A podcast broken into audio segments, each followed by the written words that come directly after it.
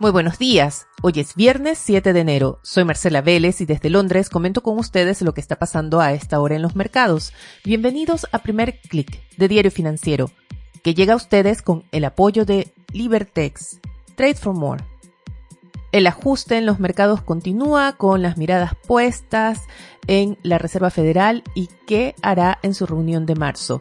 Ayer el presidente de la Fed de San Luis, James Buller, advirtió que el Banco Central estadounidense está listo para elevar la tasa de interés en marzo y desde HSBC analistas aseguran que los mercados ya están preciando tres alzas de tasas para este año y tres alzas para el próximo año. No hay claridad sobre qué tan agresivas serán las alzas y sobre todo la incertidumbre, como comentábamos ayer, está en qué hará la Fed con su hoja de balance. Según Bullard, la Fed también está lista, o más bien debería, comenzar a reducirla una vez iniciado el alza de tasas. Hay una teoría que comenzó a aparecer en el mercado esta mañana y es que las minutas de la Fed de diciembre y las declaraciones de Bullard, en general, las acciones que estaría tomando la Fed por estos días apuntarían a una intervención verbal, es decir, tratando de que el mercado ajuste sus expectativas de inflación, sus expectativas en torno al ritmo en que subirá la tasa de interés sin necesariamente tomar una acción en ese sentido. Puede ser una medida para amortiguar o reducir el impacto que tendrá el ajuste monetario una vez comience efectivamente a realizarse, probablemente bien como señala Bullard y como espera el mercado a partir de marzo, pero para entonces ya estarán integrados en los precios varias de las acciones que la Fed seguramente tienen agenda. El desafío de la Reserva Federal no es fácil, debe realizar el ajuste monetario sin provocar demasiada volatilidad en los mercados, como fue en su momento el famoso taper tantrum, y a la vez tratar de evitar que el ajuste monetario signifique un freno para la economía. El desafío es aún mayor dado que la Fed ha demorado tanto en comenzar a reducir los estímulos, esa insistencia de que la inflación era transitoria. Y bueno, las cifras han demostrado que no era tan así y que si bien es cierto se espera una desaceleración de la inflación en la segunda mitad del año, no volveríamos a los niveles previos a la pandemia. Con esto en el horizonte, como les decía al inicio, el ajuste en los mercados continúa. Vemos los futuros de Wall Street caer a esta hora, anuncian una apertura con pérdidas.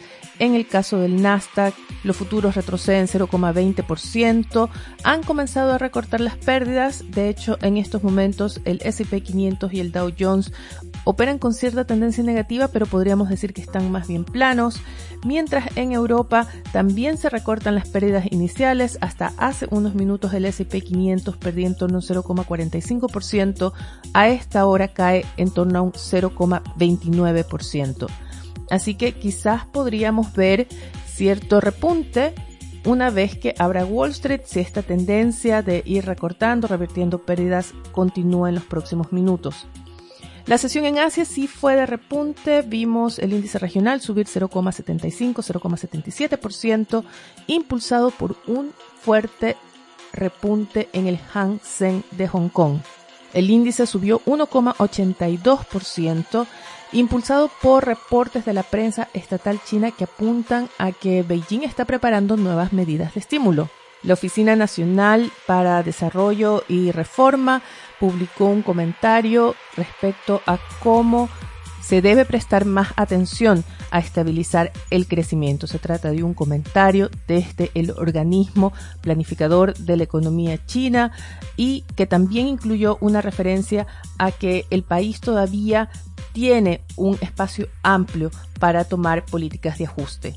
Esto se interpretó en el mercado como próximas medidas de estímulo y es el resultado que estamos viendo hoy que no solo se tradujo en un repunte en Hong Kong, sino también en un nuevo impulso para los commodities y vemos el cobre abrir con un alza de 0,72% en Londres. El metal también se beneficia de que el dólar ha puesto un freno a sus alzas, al menos por ahora. Esto también da un impulso al petróleo, que ha subido sostenidamente durante la mañana. En estos momentos el barril de WTI ya avanza 0,81% y supera los 80 dólares. Es una jornada importante para los mercados en medio de esta incertidumbre en torno a las acciones de la Reserva Federal. Hoy se reportan las cifras de creación de empleo no agrícola en Estados Unidos y también la tasa de desempleo. Para este último indicador se espera ver una ligera caída desde 4,2% a 4,1%. Hay analistas, mm, algunos ya consideran que el mercado laboral estadounidense está con cierto retraso en sus estadísticas y de hecho ya estaría en pleno empleo. Y recuerden que este es uno de los dos factores que tiene en cuenta la Fed para decidir su política monetaria. También tenemos datos importantes en Chile. El INE publica el IPC de diciembre. El mercado espera ver un alza mensual de 0,5-0,51%. Antes de despedirme, quiero comentar con ustedes los temas que trae en la portada, diario financiero, el titular es para los preparativos que ya avanzan para la entrada en vigor de la pensión garantizada universal. Diario financiero reporta del oficio de la Superintendencia de Pensiones a las AFP para que hagan los preparativos para el pago. Y en un reporte bastante preocupante, el comercio alerta por actos de violencia que se han registrado en bodegas recientemente y desde el sector apuntan a que el Estado debe garantizar la seguridad para el sector y para la ciudadanía en general. Con esto me despido por ahora. Los invito a que sean actualizados visitando nuestra página web de f.cl.